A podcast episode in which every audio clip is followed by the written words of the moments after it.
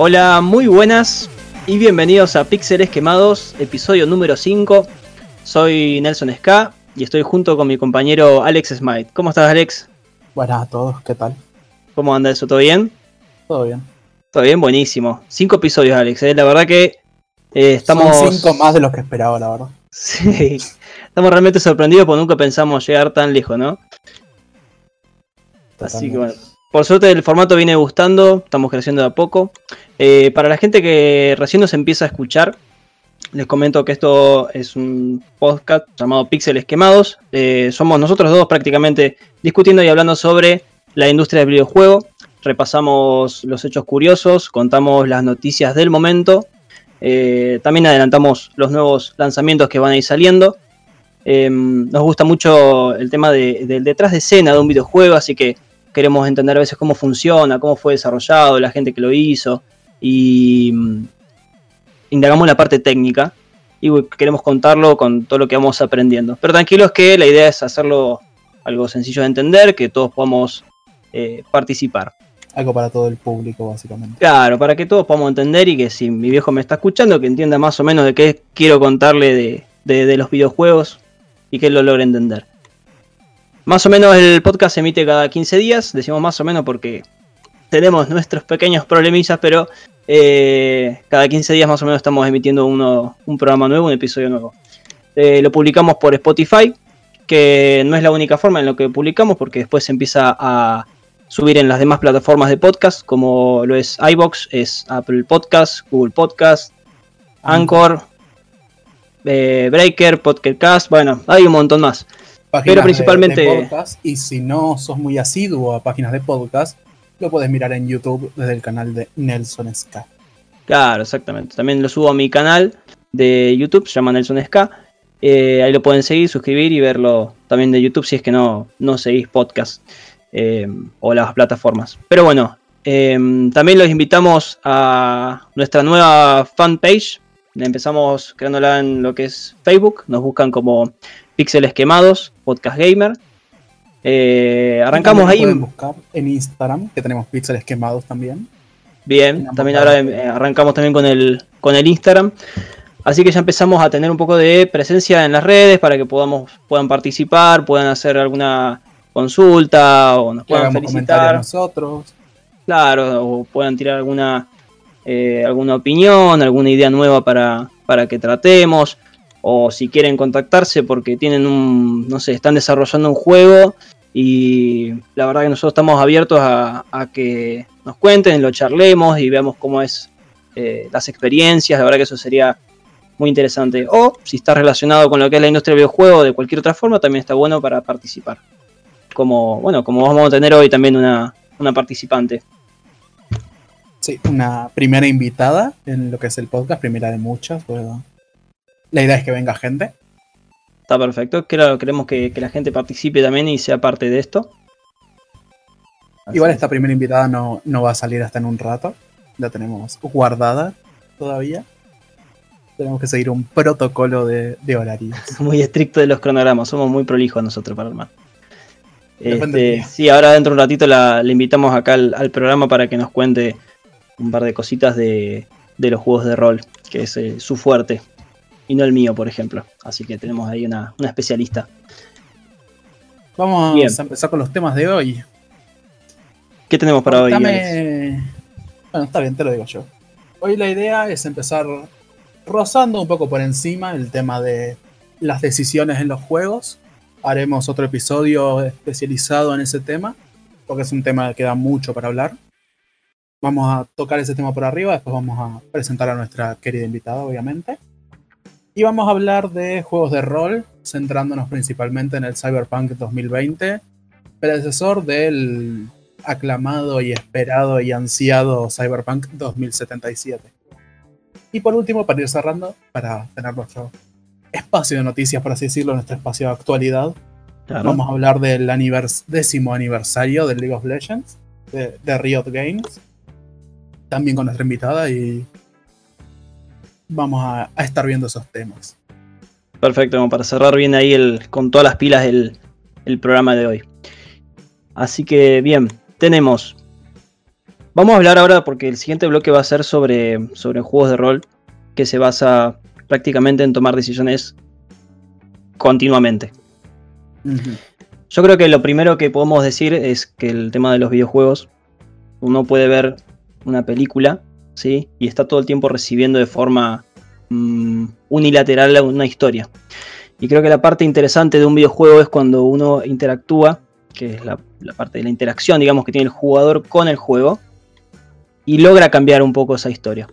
Entonces tenemos, eh, por un lado, un, juego armado por un desarrollador con que quiere transmitir una, cierta idea o historia y un jugador que eh, es parte también.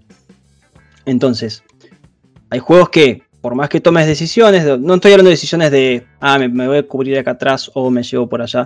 Estoy hablando de tomar decisiones que modifiquen esa historia y que esté preparado, digamos, el juego para ese. Decisiones importantes vendrían a ser.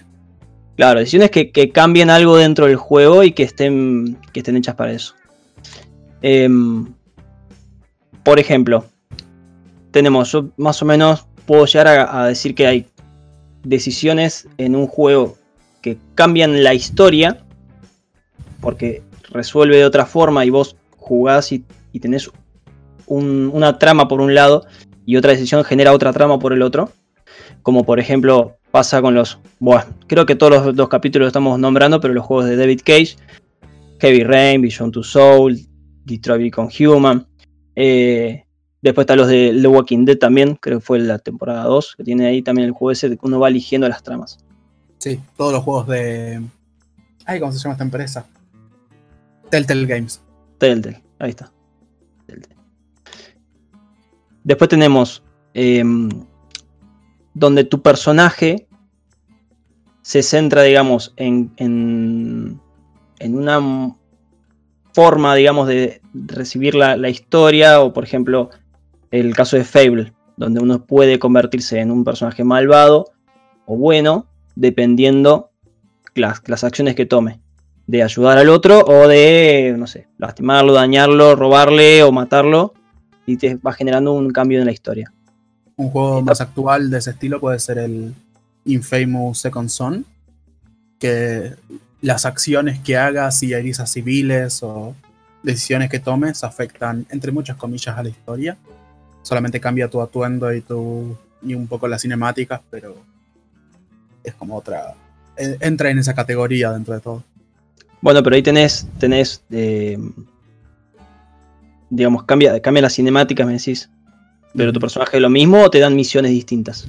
Es lo mismo. Va a ser lo mismo. ¿Ves? Por eso. En ese caso, por ahí, estas decisiones que uno toma. Eh, genera un cambio unilateral, ¿no? Entonces la historia que te cuentan es otra. Te cuentan la misma historia, pero como, como con otro enfoque. Por ejemplo, hay un caso que es el de Alpha Protocol. Es un juego de espionaje, tercera persona. Va, de espionaje, pues está como en realidad es como aventura, digamos, pero es relacionado con el tema del espionaje, donde los distintos eh, NPCs y cosas vos podés o, ayudarlos e intentar convencerlos de, unirse a tu, a tu equipo, o te pueden traicionar, o se pueden volver enemigos, y todo el gameplay, digamos, se modifica de acuerdo a las decisiones que tomaste por ahí mm, días atrás, digamos, cuando jugaste y tomaste una decisión. Entonces te cambia totalmente, no el resultado final, pero sí vas cambiando toda la trama y hay cosas que pudiste haber hecho que no. Entonces da la rejugabilidad en ese mm. caso. Em, después están los casos de los juegos que dicen ser tener o tener varios finales, pero es lo mismo en realidad, porque el juego es el mismo, y lo único que te dan es una decisión al final del juego, donde te ponen una cinemática una o en otra, y es como que, nada, medio flojo esa parte. Eh, o bueno, depende en realidad de qué es el juego. Ya me pasó un caso un poco decepcionante con el final del Deus Ex, del Human Revolution, donde, bueno, es muy similar también a lo que es el Cyberpunk, también lo contó el otro día. Eh, aparte de la estética. Y el, el juego se trata todo el tiempo de tomar decisiones. Primero de cómo enfrentar a un enemigo, si vas sigiloso a entrar a un edificio, si vas a los tiros, eh, si hablas con un personaje, cómo lo encarás, o si lo, lo, agresivo o no. Y bueno, cómo vas desarrollando tu personaje para desarrollar las distintas misiones. Pero tiene una cosa, al final, el final, el jefe final es el mismo, tú igual, y te dan tres opciones. Una vez que vences al jefe final, te dan tres opciones. Eh, no, las quiero spoilar, tampoco me las acuerdo con bien con los detalles, pero el tema es que me pareció muy flojo porque tenías opción 1, 2 y 3, ¿no? Y el, cualquiera que las elijas era una cinemática contando cómo seguía la historia del, del, mundo, digamos, según que elegías. Y digo, está bueno, digo, pero podía haber sido no tan al final, es como que estaba muy forzado esa decisión. Eh, pues son los últimos minutos de gameplay, cinemática y crédito. Ya venciste al jefe final y tenías que tomar una decisión de qué hacer con cierta tecnología, ¿no? Si la querías compartir o si querías destruirla o una cosa así era. Eh, y encima el juego trata sobre todo el tiempo tomar decisiones y cómo encarar las distintas misiones. Y resulta que después al final, bueno, al final era lo mismo porque llegaste de una forma distinta, está bien, puedes rejugarlo. Pero mm, esa parte así de, que son tres... Claro, lo está como desperdiciado. Fueron, eran tres cinemáticas distintas y decís, bueno, a ver, no sé, por ahí me lo podías hacer, pero sin que yo lo elija. Podías haber medido. Basándote en tus acciones. Claro, en las acciones que fuiste tomando durante el juego, me podías haber mostrado un final o el otro.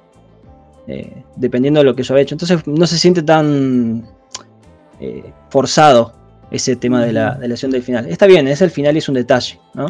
Después, digamos, en el, en el siguiente Deus Ex se usa uno de los tres finales como canon y los otros dos nada, nunca pasaron. Una cosa así. Hmm. Después, ¿qué otro ejemplo tenías? Far Cry, ¿no Far Cry, Far Cry 3 tiene, tiene el final que vos... Bueno, el argumento de Far Cry es básicamente que vas a una isla con tus amigos y tus hermanos, los secuestran y tenés que encontrarlos a todos. Es un Pokémon de las guerras. sí, finalmente. Lo que menos es un Pokémon, pero bueno. Sí, tenés que, tenés que coleccionar tus amigos, digamos, sí. Exactamente. Atrápalos a todos. El tema es que para conseguirlos necesitas la ayuda de los aldeanos, los que viven en la aldea y están unidos a la guerra contra. Sí, hablamos de esto, ya lo habíamos hablado la otra vez, de todo esto del, del Far Cry, de los civiles, digamos, también te unís al bando de los guerrilleros, los que viven en las islas. Y la jefa, la dueña de todo de la isla, que tiene unos linkeos con los villanos, y ese es otro tema que no voy a spoilear, te da una decisión. Y esa decisión la haces literalmente al final. Pasás por todo el juego y llegás al final donde tenés que elegir entre tus amigos o esta mina. No voy a explicar nada más, eso es todo lo que voy a decir del final. es una decisión que literalmente son en PlayStation y en Xbox, son dos gatillos. O sea, eh, gatillo izquierdo, un final, gatillo derecho, otro final. No hay eh, nada más. Es más o menos como lo que dijimos recién. Exactamente. Eh, el juego es del mismo. Está bien que tenés un montón de libertades, porque Far Cry es como un Sí, es una oda a la libertad. claro, no digo que sea un sandbox, pero más o menos. Otro ejemplo puede ser el GTA V también. El GTA V la diferencia es que no es después del final, es una misión antes. Ajá, y la, tenés que elegir eh, quién, quién muere o si sobreviven los tres. Y la, misión después, la última misión, ya se juega para cada opción. Bueno, ¿ves? Eso está un poco más interesante. Exacto. Está un poco más interesante. Está bueno. después, bueno, están los juegos que hay detalles que cambian, pero no hacen a nada. Son estéticas o de usar un traje u otro, decís estético, está bien, pero no trasciende hacia ningún tipo ni de gameplay, ni de historia, ni nada. Eh, ah, otro caso de un final alternativo. Ah, final alternativo. Son los últimos 30 segundos de juego literal antes que salgan los créditos, es en el de Half-Life. El primer Half-Life, el, juego más lineal que podés jugar por ahí, porque no hay decisión de ni, de qué mapa elegir, nada.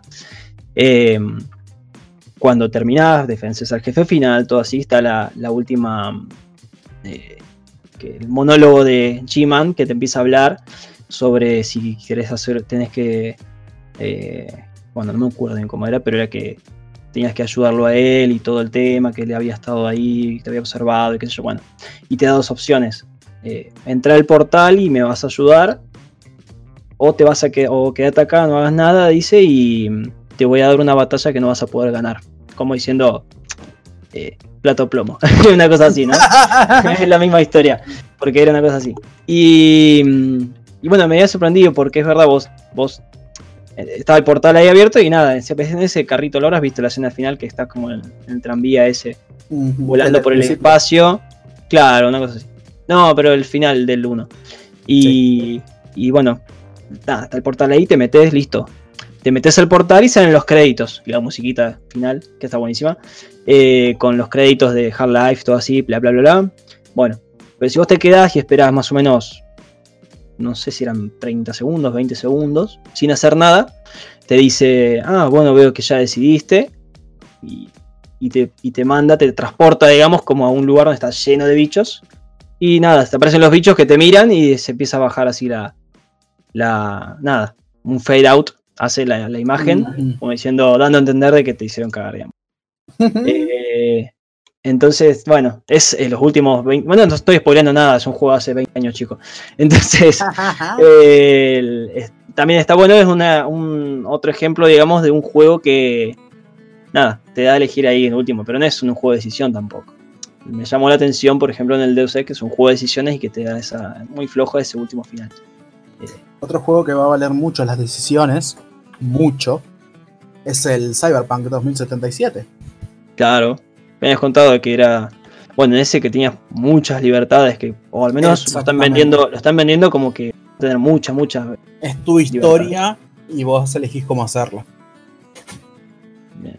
Y ya que tenemos a alguien que sabe del tema, a la experta. la experta en el predecesor de Cyberpunk, vamos a darle la bienvenida a Pame. Buenas. Hola, Ah, buenas. Pamela. ¿Qué tal? ¿Cómo Bienvenida. andan todos? ¿Cómo estás? Bien, acá bien. andamos. Bienvenida Pamela al programa Píxeles Quemados. Muchas gracias. Que informarte y que tenés el honor de ser nuestra primera invitada del programa. Bueno, es un honor estar acá con Así. ustedes y con los demás que escuchan el podcast. Gracias, bienvenida. Em, contanos, Pame, más o menos, como para dar una introducción, ya que nosotros lo habíamos hecho en el primer capítulo. Em, ¿Cuál es tu juego favorito y por qué? Bueno. Mi juego favorito es el Street Fighter 2.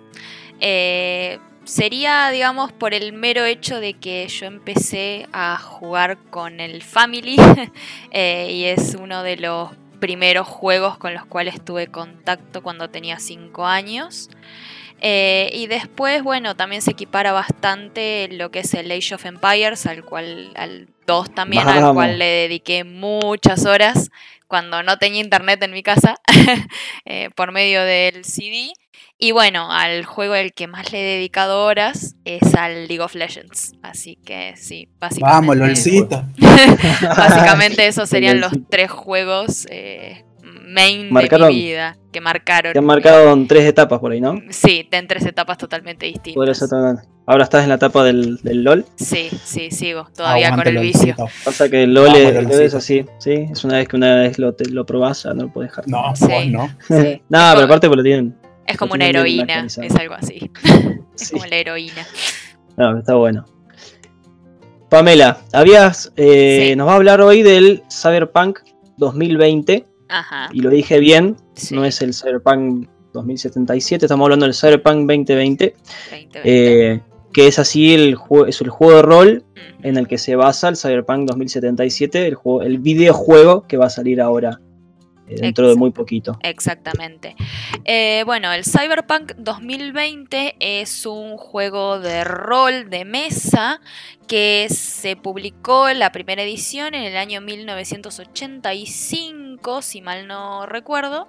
Eh, y bueno, eh, es de un escritor llamado Mike Pondsmith que Bueno, el dato de color es que este escritor es ahora empleado o no sé si es empleado o eh, socio de CD Projekt Red, que es la empresa desarrolladora del juego Cyberpunk 2077.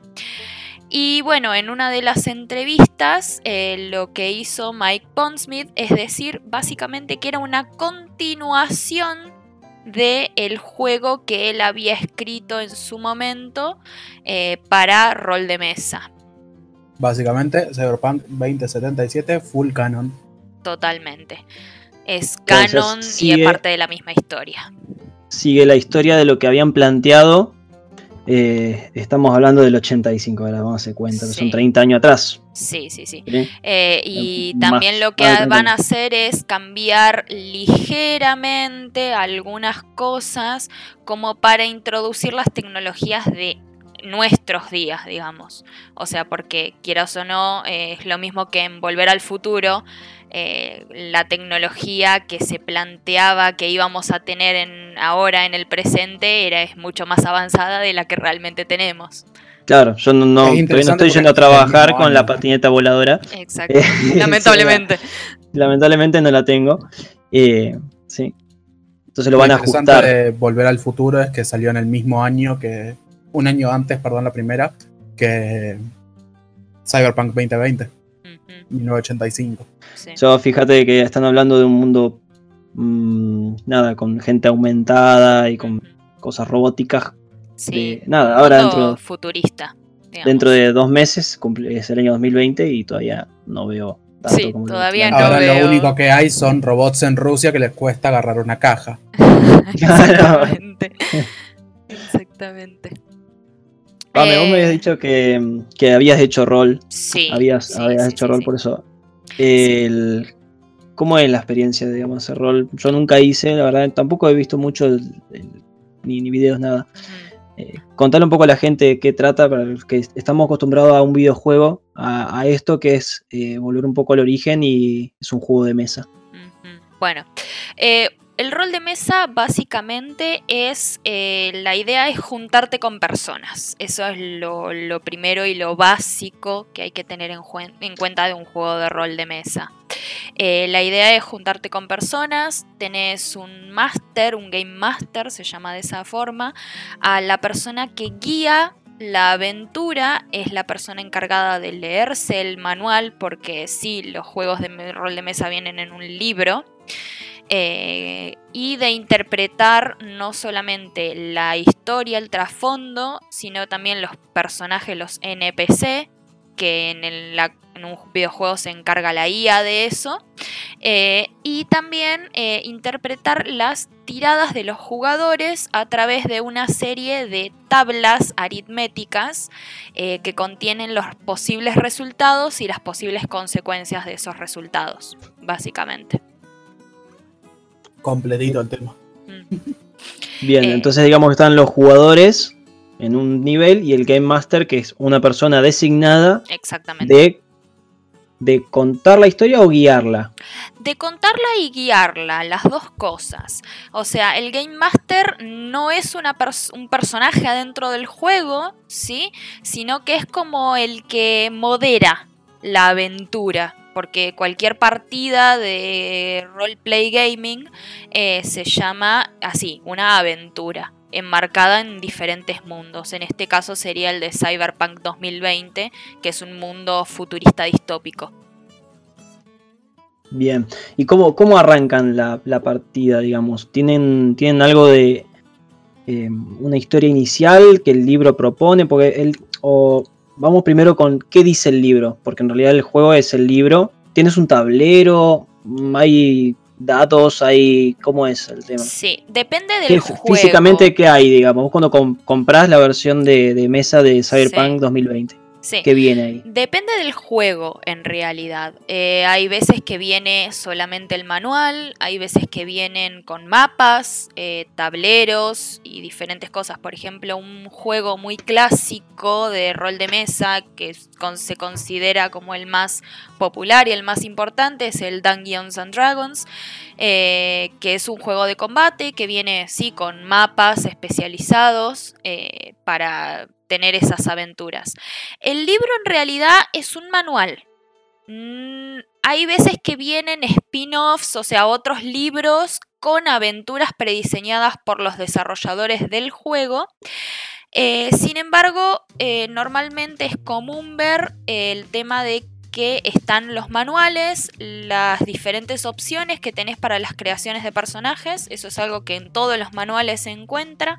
Por ejemplo, razas, eh, clases, eh, las distintas armas que podés tener, los distintos trasfondos para personaje y habilidades. Eso es lo más importante en casi todos los juegos de rol. Eh, y después, em, las aventuras las puede hacer el mismo máster dependiendo mucho de su imaginación, porque hay masters que son muy imaginativos eh, y te pueden inventar una aventura en el momento sin problemas, con una capacidad de improvisación muy grande. Eh, o si no, también están las aventuras preescritas que se encuentran mucho en internet, ¿sí? Eh, gracias a la proliferación que hay de, de las eh, escrituras de otros jugadores, eh, o sea, de las experiencias de juego de otros jugadores, eh, suben sus propias aventuras que crearon sus masters y de esa manera tenés una partida prefabricada que sabes cuánto va a durar, ¿sí? cuánto te va a durar más o menos en tiempos hora la, la partida, la aventura, de su, desde su principio hasta su final sin incluir el tiempo de creación de personajes, que eso es también algo bastante complejo y que lleva mucho tiempo. Y es totalmente aparte.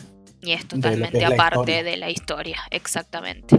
Eh, vos podés, o sea, la idea del roleplay gaming es interpretar un personaje, ¿sí? Eh, esa es creo que la diferencia fundamental con el tema de los videojuegos. O sea, Vos en un videojuego tenés la personalización del personaje. Sin embargo, en un juego de rol de mesa tenés que hasta tener la capacidad de dar las marcas de personalidad de ese personaje. O sea, el tema de las decisiones está muy presente. es un juego que cada decisión cuenta. O sea, ninguna es más importante que la otra, todas son igual de importantes y, pueden cambiar directamente el curso de una partida. Creo que también estuve viendo que mm, importa incluso eh, como la vida pasada del personaje. Sí, sí, sí, sí. Porque eso le influye o puede llegar a generar una historia interesante que el Game Master puede crear sobre eso, sobre... No, pero tu padre estaba en tal lado y no sé, ¿no? Como que da también a que sea creativo esa parte. Es también qué tan profundo lo quieran hacer. Sí, sí, sí. Eh, depende también mucho de la maldad del Game Master, la verdad. Eh, la, idea es que hay veces que hay masters que son bastante malditos en el sentido de que les gusta torturar personajes. Yo me considero una de esas porque, bueno, mis dados no quieren a la gente. Eh, y básicamente eh, la idea es esa, digamos, o sea, si vos tenés un trasfondo por ahí con traumas infantiles o eh, determinadas cosas que por ahí son un poco escabrosas, eh, depende mucho del máster la capacidad que tenga de explotarla o no. Puede ser que, por ejemplo, a través de una fobia termine torturando a tu personaje o dejarlo pasar sin pena ni gloria. Es depende de la imaginación de la persona que está a cargo de esa partida. Claro, y de la situación que hayan generado con, toda la historia que vienen contando. Exactamente. Hay situaciones que se dan que son muy de socialización y muy normales, y otras situaciones que por ahí sí pueden verse comprometidas incluso la integridad de los personajes mismos. O sea, pueden, tranquilamente pueden morir y no hay reset. Esa es una de las grandes diferencias. Eh, una vez que un personaje muere en una partida de rol, muere y quedó afuera de, la partida y de la historia, la narrativa de esa, de esa aventura. Eh, Un bajón, porque, oh, ¿cómo es? Pues se juntan todos y, bueno, no sé, lo pueden ir, la, van manejando ahí como para decir, che, bueno, no, sabes que no murió, quedó ahí como medio. Claro, eh, depende. Eh, esto es, eh, siempre vas a escucharme decir esto mismo, que es el tema de, depende del Game Master. Pero la idea es que, por ejemplo, hay veces que los mismos masters te dejan como arrancar de cero con otro personaje por ahí prefabricado, porque incluso hay fichas de personajes subidas. Si vos sos medio flojo y no tenés ganas de inventarte tu propio personaje dentro del, del mundo ese, que es algo que lleva bastante tiempo, Normalmente, no tenés el conocimiento o no tenés el conocimiento necesario respecto del juego porque un jugador no está obligado a leerse el manual, el que tiene que saberlo sí o sí para llevar la partida es el máster, que lo lean los jugadores es totalmente opcional. Hay manuales de jugador, pero... Hay manuales de jugador, sí, pero no es obligatorio. Em, y bueno, eh, la idea es, por ejemplo, hay veces que los máster dejan reiniciar la partida, por ejemplo, no sé, perdés todos tus objetos y a inicial del nivel 1, por ejemplo, eh, o te agarras y te equiparas con los niveles de los jugadores, que, porque hay veces que hay ciertos NPC que tenés que pelear en contra y necesitan cierto nivel y obviamente si vos agarraste y moriste y después reiniciás a nivel 1 eh, vas a volver a morir por decantación. Claro. ¿Y, cómo haces cuando en el libro que sale ahí de Cyberpunk, por ejemplo, o los que has jugado? Eh, ¿Qué explica ahí? ¿Explica primero la parte, la parte matemática, digamos, de cómo el personaje, qué características tiene, eh, qué sería inteligencia, fuerza, destreza, ese tipo de características. Igual que lo que vemos en un videojuego, capaz, ¿no? Sí, sí, sí. Eh, Cyberpunk 2020 tiene, esto depende de cada juego, ¿no? Pero Cyberpunk 2020 tiene nueve características diferentes para eh, un personaje, ¿sí? Que son las estadísticas, que vos le asignás un número, o sea, para tenés cierta cantidad de puntos de personaje para repartir entre esas habilidades o esas, esas estadísticas y de ahí eh, podés eh, sacar un personaje que sea, por ejemplo, más inteligente, más carismático, eh, con mayor fuerza física y cada tipo de personaje sirve para una distinta forma de, o distinto momento de la aventura. O sea, vos podés agarrar y hacer un personaje que no tenga fuerza y bueno, no va a poder tirar la puerta que los está encerrando, pero puede llegar a resolver un acertijo que sea debido a muerte para el resto de los personajes. Y esas, historias así, esas situaciones que vos me estás contando ahora, eh, me decís que las, crea el máster y le pone la dificultad al máster o... Sí, sí, le pone la dificultad al máster. Depende, depende mucho de la persona que lleve la mesa de juego y él, él, le pone, el máster le pone una, dificultad, digamos, eh, cuantitativa. Sí, hay, sí. Eh, hay juegos que son para usar con dados, o sea, hay juegos que tienen sistemas muy complejos de dados, o sea, uno de los sistemas creo que más complejos es el sistema de Dungeons and Dragons, el sistema de combate es muy completo, que usa distintos tipos de dados, o sea, el dado más famoso es el sistema de 20, se llama así, por el dado de 20 caras que se utiliza en casi todas las tiradas del Dungeons and Dragons. En el caso de Cyberpunk 2020, eh, lo que tenés es un dado de 10 caras, casi siempre se utiliza el de 10 para las tiradas eh, y depende de a veces las tiradas de daño se utilizan de 4 o de 6, o sea el dado clásico de 6 caras. Eh, bueno, en ICANN Cyberpunk 2020 se utiliza mucho el dado de 6 para calcular tiradas de daño y demás. Que todas esas cosas son fórmulas algebraicas, sí, tienen mucha matemática los juegos de rol. Eh, que eso, bueno, es el máster dependiendo de lo rápido que sea para hacer cuentas. Eh, y bueno, eh, básicamente tenés eso, o sea, es un de 10 y un de 6. No necesitas mucha complejidad de dados para jugar este universo.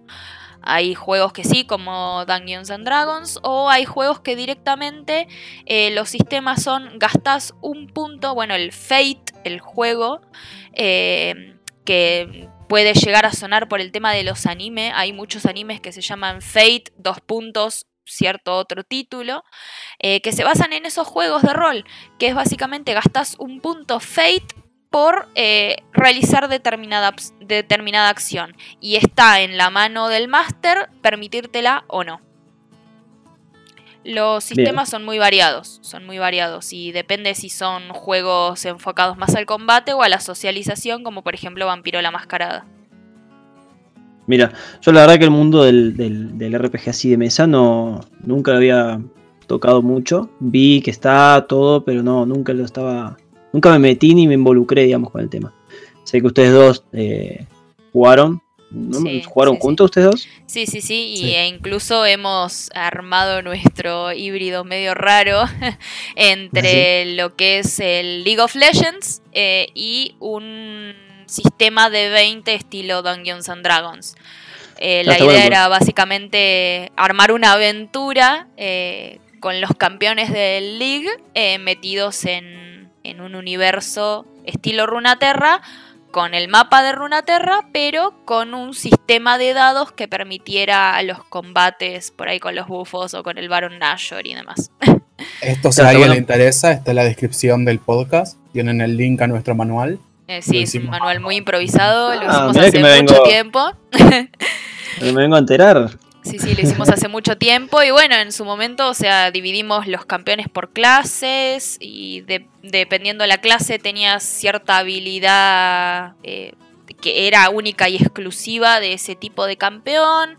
Demás, por ejemplo, no sé, los asesinos o los magos o las divisiones clásicas, digamos, del juego.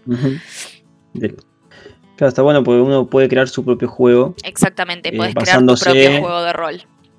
Eh, basándose en la historia que uno quiere contar, el mundo que quiere que esté involucrada la historia. Sí, sí, sí. Es muy interesante porque ese juego exacto puede ayudar mucho a gente que sepa de League of Legends y quiera acercarse al mundo de al mundo del rol de mesa. Del rol. Exactamente. Sí, incluso hay aventuras. Eh, yo he mis compañeros de la facultad la otra vez me mostraron una ficha de una aventura basada en Hora de Aventura. O sea, era un sistema de Dungeons and Dragons 3.5 basado en Hora de Aventura. o sea, pueden claro, le van metiendo la, temática que. Exactamente. y, acercan un montón de gente que por ahí no, no piensa que todo es Dungeons and Dragons y que es todo dragones, y dragones. Claro. Sí, sí, no es necesario jugar en el, no es necesario jugar en ese, ese universo específico, sino que el sistema es súper maleable y súper transportable a cualquier otro tipo de, de, juegos y de aventuras que, haya eh, disponibles para jugar, sea que hayan creado el Masters o directamente eh, que sean de invención propia. Muy bueno. Te hacer una pregunta un poco fuera de, lo planeado, pero sí, ¿se te ocurre alguna página que haya en internet donde uno tenga las historias o gente que juegue rol? ¿Tenés a mano? Mm, mira, ¿lo puedes compartir? Eh, sí. Eh, Como si alguien que quiere interesarse en el tema, donde puede arrancar a ver, a chusmear este tema. Sí, eh, si les interesa el rol de mesa, de por sí eh, hay en internet hay muchas comunidades, por ejemplo en Reddit me parece que hay comunidades de roleros de mesa o directamente eh, como a la vieja usanza es eh, buscar porque hay incluso en las universidades mismo se publicitan los grupos de rol que sean jugadores de rol de mesa o juegos de rol en vivo rol en vivo, por ejemplo, es eh, cuando se juntan algunos, en España se usa mucho esto, eh, de juntarse a jugar al Quidditch, literalmente. O sea, en el universo de Harry Potter, con o representar guerras y demás, eso sería una forma de roleplay gaming. Eh, y bueno, después está, que es donde yo me especializo más que nada, es en los foros de rol narrativo. Eso es una manera de traspolar el rol de mesa a Internet. O sea, con el auge de Internet, hace muchos años surgieron comunidades de rol. Eh, y bueno, uno de los servidores más grandes, host más grandes de, en español, es Foro Activo. Eh, Foro Activo es una plataforma gratuita que permite crear foros diseñados por las propias personas que quieren rolear. Eh, y bueno, tienen diferentes temáticas. E incluso hay foros que han tenido sistemas metidos, estilo Dungeons and Dragons, adentro del foro, con dados adentro del foro, porque incluso permite tener dados propios e insertados ahí adentro. Y bueno, la, la idea es escribir una historia estilo novela eh, con las personas que están conectadas también y tienen cuenta dentro de esas páginas.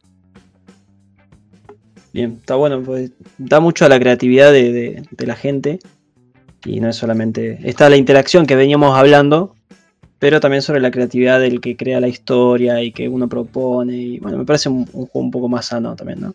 Sí, sí, sí, y aparte permite también conectar con personas que por ahí no pensás llegar a conocer o nunca vas a poder conocer personalmente porque hay roleros de toda Latinoamérica y de España, incluso hay comunidades de rol en inglés, en francés, hay, es muy grande, eh, pero bueno, yo por lo menos eh, me, me quedo en las comunidades de rol en español.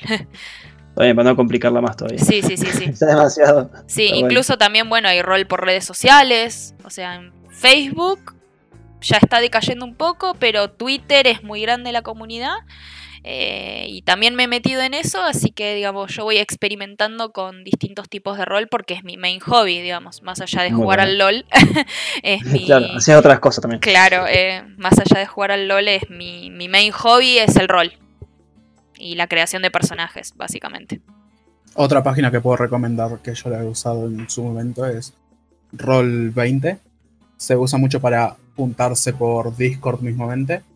Y en esa página puedes tener mapas, puedes tener dados, todo junto en esa página. Y el máster puede ir moviendo el mapa, cambiando el mapa, moviendo a los personajes. Es como simular un tablero, pero online. Muy bueno en ese jugás vos.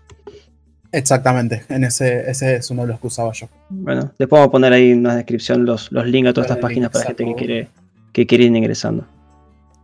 Y Pame, ya que nombraste el League of Legends hace relativamente poco y estuvimos hablando de nuestro juego, sí hablar de que hace relativamente poco, hace unos pocos días, fue el décimo ya aniversario de League of Legends y la empresa Riot Games. Sí, justamente. Un aniversario que no sabíamos qué esperar, pero literalmente tiraron la casa por la ventana con los anuncios que hicieron. Anunciaron de todo, hicieron un stream de una hora en los respectivos países, hablando con gente de gente importante para la industria de, League of Legends, para todo lo que fue League of Legends en cada región. Sí. Más un stream de 50 minutos hecho por Riot Games, en el cual mostraban todo lo que iba a salir de acá a, muchos años. más o menos, y bueno, y todo lo que va a venir. Sí, entre uno y dos años más, más o menos. Más o menos. Y vamos a empezar a repasar un poco todo lo que mostraron. Podemos empezar con el propio League of Legends, cosas que le mm. hicieron al juego. Sí, Metieron cambiaron mucho. Misiones diarias con 11 rewards para cada día. Sí, que van desde skins hasta emotes dentro del juego, eh, eh, puntos de esencia para comprar campeones o para hacerte skins gratuitas. Todas las recompensas. recompensas. También a nivel homenaje a su comunidad y a los, a los inicios, cambiaron el splash art, es decir, el arte del campeón, solamente a nivel imagen, no, no aplica al juego en sí. Pusieron fan arts de la gente, eligieron uno y, se lo pusieron a los 40 primeros campeones que son los que salieron de la beta. Sí. Por ejemplo, bueno, hay muchos campeones, ¿no? Pero Tristana, Kale, Rice. Malphite, Ashe, Timo. Morgana. Morgana. ¿Y qué son todos de dibujos hechos por fans o son dibujantes o cómo fue el tema? Dibujos hechos por fans. cada de dibujantes. claro, hechos por fans dibujantes. Claro, sí, se, nota la, calidad de los dibujos, salvo el de Malphite. El de Malphite es muy gracioso, pero es, especial. es, especial. Y el de Kale puede parecer bajo, pero más respeto con ese que a ese se le tiene cariño. A Song Wang se le tiene cariño. Cambiaron. Después, incluso podemos poner en la descripción del video el link al Instagram de Song Wang. Vayan a darle amor porque es muy buen dibujante. No sé si la palabra es buen dibujante, pero tiene un estilo único que es. Sí, tiene un estilo Claro. único que es muy divertido. Yo vi el dibujito y tra- transmite, transmite una especie de simpatía, ¿no? Con el, con el dibujo Exactamente. que hace. Creo que es eso, sí, pero está bueno. totalmente. Y logra transmitir eso, está bueno. Metieron también pequeños cambios al Summoner Rift, a la grieta del invocador, el mapa principal del juego, y al mapa del modo Aram, el abismo de los lamentos. El- El mapa siempre fue bastante el mismo, digamos, y meter un cambio en el mapa es algo como Sí, muy a ver, el cambio en el mapa es simplemente cambiar el piso y se puede ver en las líneas. En el centro de la línea hay un pequeño. Una zona de piedra, por así decirlo, en el cual Sí. siempre la cambian en base al evento que haya. Sí, es verdad. El evento de Worlds del Mundial cambió con la Precision. Con el cambia- MSI también. El, MSI. MSI es el Mid-Season Invitational, que es como un- una cosa de media de temporada donde los equipos profesionales compiten de la misma manera que el Mundial. Algo para hacer entre liga y liga. Claro, para, para no perder eh, tono, porque bueno, los eSports es, es demandante en ese sentido y no hay que perder los reflejos y siempre hay que entrenar para algo. Y hablando de eventos, metieron el típico evento cada vez que hay algo grande de tu tienda, en el cual hay 6 skins secretas, las cuales desbloqueas y tienen descuentos personalizados, son skins seleccionadas para vos en base a lo que jugás y a qué haces con tu cuenta. Sí, básicamente es eso. Y otro evento muy esperado por la gente y que agradeció mucho es la vuelta del URF clásico. Sí, con selección de campeones. ¿Cómo explicar el cómo explicarías el modo URF? El modo URF mm, es una forma de divertirte, hinchar las pelotas con el. O sea, tomártelo menos en serio que, por ejemplo, con el tema del competitivo, con un arranque. Es una forma de relajarte, de divertirte y de utilizar campeones que se beneficien de eh, tener las habilidades mucho más rápido. Por eso se llama El- así, Ultra Rapid Fire. O sea, es. Este modo lo que hace es bajar la- el enfriamiento de las habilidades y que no gastan maná no gasten recursos. Exactamente. No gasten los recursos, así que bueno, eh, es mucho más divertido que jugar en la grieta normal. Exactamente. Y Ya su modo va, va por un tiempo, digamos, el modo ese, después Sí, lo sacan, ponen sí, otro. va a estar desde el-. Sí, va a estar desde el 28 de ahora de octubre hasta, me parece que habían anunciado los la primera semana de noviembre y va a estar toda. Me parece que son dos semanas. Dos semanitas de día full. Sí, dos semanitas full URF, o sea, la grieta del invocador normal va a estar desierta. Así que cumplió 10 años League of Legends. Sí, 10 El años. ya. Minecraft también cumplió 10 años hace poco también. Y el mercado, y creo que son, son títulos que como que se están poniendo mejor ahora, ¿no? Porque el Minecraft también está teniendo mucha popularidad. Eh, Sí. Y ha captado, ha captado como una nueva generación también de jugadores Minecraft.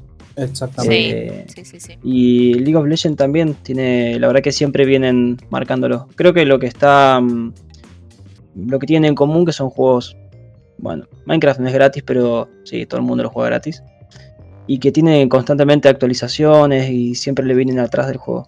Sí, Así sí, que- sí. O sea, Riot Games ha sabido eh, actualizar su juego y renovarlo a tal punto de que el público sigue enganchado con el juego y los cambios eh, sean pocos o sean muchos de las pre-season, lo que se llama las pretemporadas de, de Ranked, eh, hacen que cambie completamente todo lo que es el macrojuego, o sea, no los campeones en sí, sino cómo uno juega ah, dentro de- del mapa y las cosas que se permiten hacer, y eso permite que la gente se siga enganchando porque vuelve a aprender a jugar cada temporada al League of Legends de una forma distinta. Eso puede romper mucho los huevos a alguien que es nuevo y que justo haya empezado a jugar una pretemporada. Pero una vez que estás hace tiempo en el LOL, sí, Me una vez que estás hace tiempo en el LOL, entendés que esos cambios son lo justo como para cambiarte el juego, pero no romperte los huevos y mierda, tengo que aprenderme un nuevo juego entero. Exactamente. Eso, Estamos hablando también de un juego que ¿cuántos personajes tiene Alex? 145.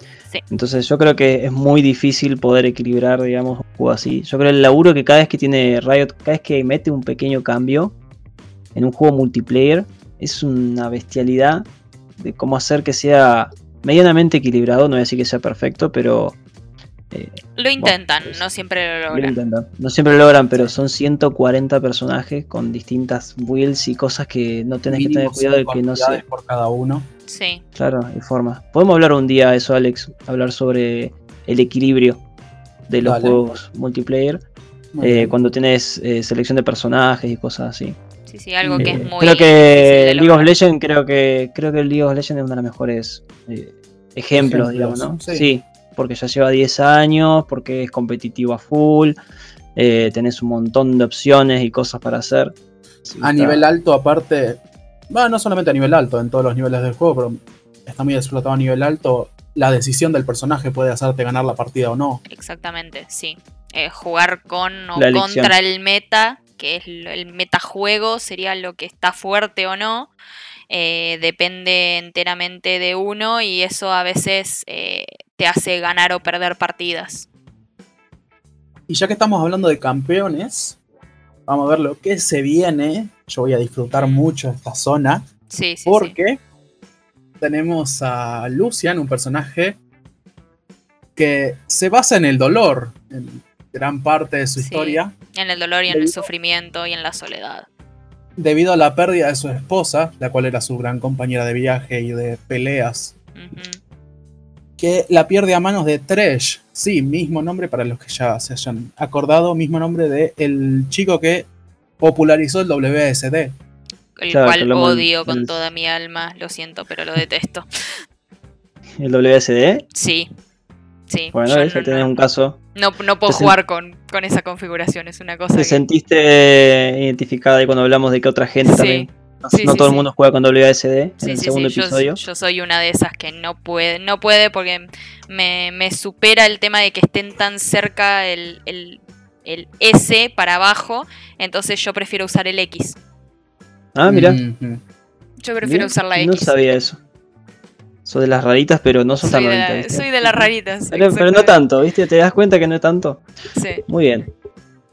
Este nuevo campeón que van a meter es dicha esposa perdida, que vuelve de la muerte, vuelve de... De, de su cárcel, sí, de sí, su de cárcel. su cárcel. De, el alma estaba guardada en esa cárcel, pero vuelve a la realidad. Ahora como un support, como un ayudante de este, Mm, en esta posición, la cual yo juego mucho, por ende estoy muy ilusionado con esta nueva campeona. Todavía no se anunciaron las habilidades, no se sabe qué, se- qué va a hacer. No se sabe qué va a hacer, pero se está conjeturando mucho Pero por el tema de la las- cinemática que salió en el streaming. La cual vamos a dejar un link aparte. Sí, también. bien. Después otra Y cosa que mostró. seguro, seguro va a ir con sinergia con el Lucio. Sí, Totalmente. totalmente. Es Totalmente, totalmente. totalmente. Como, como main de ese campeón y que yo empecé a jugar Lucian por el mero hecho de la historia, es algo que la verdad estuve esperando mucho tiempo. Cuando vi fan arts de la idea que tenía la gente de lo que podría llegar a ser Cena y verlo hecho una realidad es algo que a mí me llena el alma por lo menos. Y yo, como he jugado tanto con ella y encima soy support, y el support y el carry tienen que ir juntos, Sí, la verdad que la idea de escena me, me llama muchísimo la atención. Vamos a tener todos juntitos ahora. Estas sí son juntitos jugando ahí. exactamente. sí, sí. Bueno, cuando Bueno. salieron Saya y Rakan también los, jugó- los explotamos bastante por el tema Pasó de, exactamente lo mismo. de, de lo que es la sinergia entre los campeones. Y hablando de supports, una medio support antes mid laner usada en muchas posiciones es Karma, la cual se anunció que tiene una nueva skin, la cual es eh, Downbringer, una que ya tiene Riven. Y me parece que es la única que tiene. Sí, Don Bringer solamente Riven la tiene. Y vamos a lo, a lo mero bueno, al, al tema interesante, al mayor cambio que van a meter para el año que viene. Que es el cambio a los dragones, Rise of the Elements, la- el ascenso de los elementos. Básicamente cada dragón, el primer dragón de la partida va a cambiar permanentemente el mapa y el, estar de la partida. Va Sí. a generar unos cambios muy grandes, los cuales van a hacer que cada partida sea diferente, que es exactamente lo que quiere Riot Games. Sí, sí, sí. Y enfocarlo más que nada en los primeros comienzos de la partida, que sean totalmente decisivos y terminarlas rápido. Esa es la, idea que los jugadores incluso pueden ver atrás de estos cambios. Eh, y bueno, yo por ejemplo pude experimentar a partir de mi cuenta en el PB, eh, que es el la Public Beta Environment. em, básicamente que es el servidor donde se hacen todos los cambios antes de llevarlo al- a los servidores de en vivo, digamos. El servidor de prueba para que la gente, Claro. un pequeño público lo pruebe. para un pequeño público lo pruebe. Eh, y por ejemplo, con el tema del dragón de agua, literalmente es el mapa llueve, o sea, en la grieta llueve y se generan bushes nuevos en prácticamente toda la jungla. Y empiezan a florecerse. Es una cosa muy, muy, muy llamativa de ver. Es muy linda. Claro, de lo que veníamos diciendo disfrutable. de, de el cambio del mapa, que siempre fue tan tradicional en el, en el League of Legends, que cambie tanto ahora y encima que cada partida sea distinta. Bueno, bien. dicho hablando del mapa, hay dos dragones. El dragón de agua va a meter estos nuevos pastizales, los cuales te puedes ocultar para generar jugadas. Y el, lo contrario, en el lado contrario, el dragón de fuego, lo que va a hacer es quemar ciertas paredes de la jungla. Claro, Por ende vas va- a poder acortar. Claro, va a abrir partes del mapa que hasta ahora actualmente estaban- están cerradas. están cerradas, que no se pueden pasar de ninguna forma y tenés que encontrar caminos alternativos. Ahora van a estar abiertas gracias a ese dragón y bueno, eh, van, van a poder los junglas gankear inesperadamente. Eh, Claro, van van a a- generar otro tipo de peleas Sí. en lo que se van a generar más skirmishes, que son escaramuzas, eh, y otro tipo de, de peleas más enfocadas en, en hacer eh, no solamente el teamfight. 5 versus 5, sino Ah. más, más chiquitas las peleas. Lo que se llama picapear a alguien en la jungla. Y Claro, saliendo del LOL ya, de entre todos seguimos en el LOL, pero no tanto. sí. Vamos sí, a pasar a un modo secundario, como es el Teamfight Tactics, antes llamado Tácticas Maestras, que ya lo anuncian como un juego separado, con también su propia versión para celular. Sí, propia versión móvil, exactamente. Se, R- Riot Games se empieza a di- diversificar. Y con esto también se viene un nuevo set de campeones, van a eliminar todos los que estaban antes, y van a meter nuevos campeones, nuevas sinergias, nuevos personajes en general, van a tener otro tipo de sinergia, no van a estar los mismos de antes. Por ejemplo, no pueden ser los demonios que antes estaban, ya no están. Ahora van a estar, por poner un ejemplo de uno, los cristal, que van a tener su propia sinergia, sus propios campeones y todo. Y ya que estamos en celular, podemos hablar de LOL League of Legends Wild, Wild Rift, Rift. El cual es una adaptación simplificada del League of Legends a celular y consola. A celular y consolas, exactamente. Eh, hay muchas copias actualmente, para- o sea, si uno va a la Play Store o a la Apple Store, eh, ve eh, muchos juegos parecidos al League of Legends, incluso hay uno que eh, me descargué yo una vez y es literalmente el mismo mapa. Eh, así que bueno, Riot Games se ve que lo que quiso hacer fue directamente eh, sacar su propia versión del League of Legends móvil. eh, Y ganarse su público y ganarse todo, y volver a ganarse su público porque la gente que busca un juego para móvil parecido al League of Legends un MOBA eh, actualmente no tiene ninguna opción oficial así que bueno eh, van a Aparte tenías que aprender de nuevos personajes, nuevas cosas. totalmente y Ahora, ahora solamente el LOL. Claro, ahora podés jugar con los personajes que ya conoces, con las mismas habilidades, pero de una forma más, más simplificada y con la idea de que las partidas duren mucho, menos mucho, menos, mucho menos tiempo. digamos. Sí, Y el LOL adaptado a la jugabilidad de celulares, que es lo que hablamos también en el episodio anterior. Que se está tirando mucho la gente a jugar ahora, o nuevos jugadores en el celular, y ya no tocan lo que es la computadora. Sí, porque lo, lo, que comentaban los eh, desarrolladores de Riot es que por ahí la gente ya no tiene tanto tiempo de estar sentado en la computadora durante 45 minutos mínimo. Eh, porque que duran 20 minutos es incluso en competitivo no nada más posible. En elos mucho más bajos duran mucho más las partidas. Yo he estado incluso partidas de una hora y 20 minutos. A esto le tenemos que agregar el tiempo de selección de campeón, el tiempo de buscar la partida. Entonces eh, es una forma de, seguir disfrutando la jugabilidad del League of Legends de una manera simple y rápida. De adaptarse.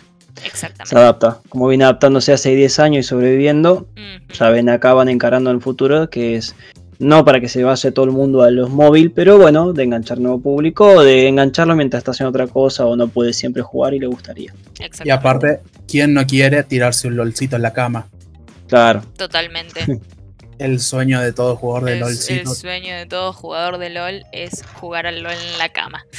LOLcito en la cama, un arranque para irte a dormir con ganas de matar gente. Como debe ser. Terminar peor que antes, digamos. Exactamente, para dormirte mal y despertar. Hablando de partidas rápidas y eso, nosotros ya estamos pasados de tiempo. Así que vamos a ser rápido. Vamos, a ir cerrando por acá. Sí, sí, vamos a ir cerrando. vamos a agradecer a nuestra invitada. Un aplauso grande. muchas gracias. Eh, trajo mucha información interesante. Y mm, así que bueno, vamos cerrando por acá el episodio. Eh, espero que les haya gustado. Tengo para el próximo episodio, creo vamos a hablar del tema de los juegos, ya que hablamos de juegos gratis, también de LOL, de cómo generan ingresos los juegos gratis. Ya muchos saben las formas, también de lo que es eh, de PC o celular. Eh, vamos a indagar sobre ese tema. Pero eso para el episodio número 6. gracias Pamela por venir, por nuestra invitada gracias a ustedes por, invitarme y por contar conmigo para dar información de, otro tipo de juegos. Nos diste otra, una visión bastante interesante, distinta de lo que es eh, los juegos, ¿sí? Eh, no es solamente los videojuegos, sino que queremos también incorporar todo tipo. Eh, bueno, muchas gracias a todos, gracias por escucharnos y será hasta el próximo episodio. Nos despedimos por acá. Adiós. Adiós. Nos vemos.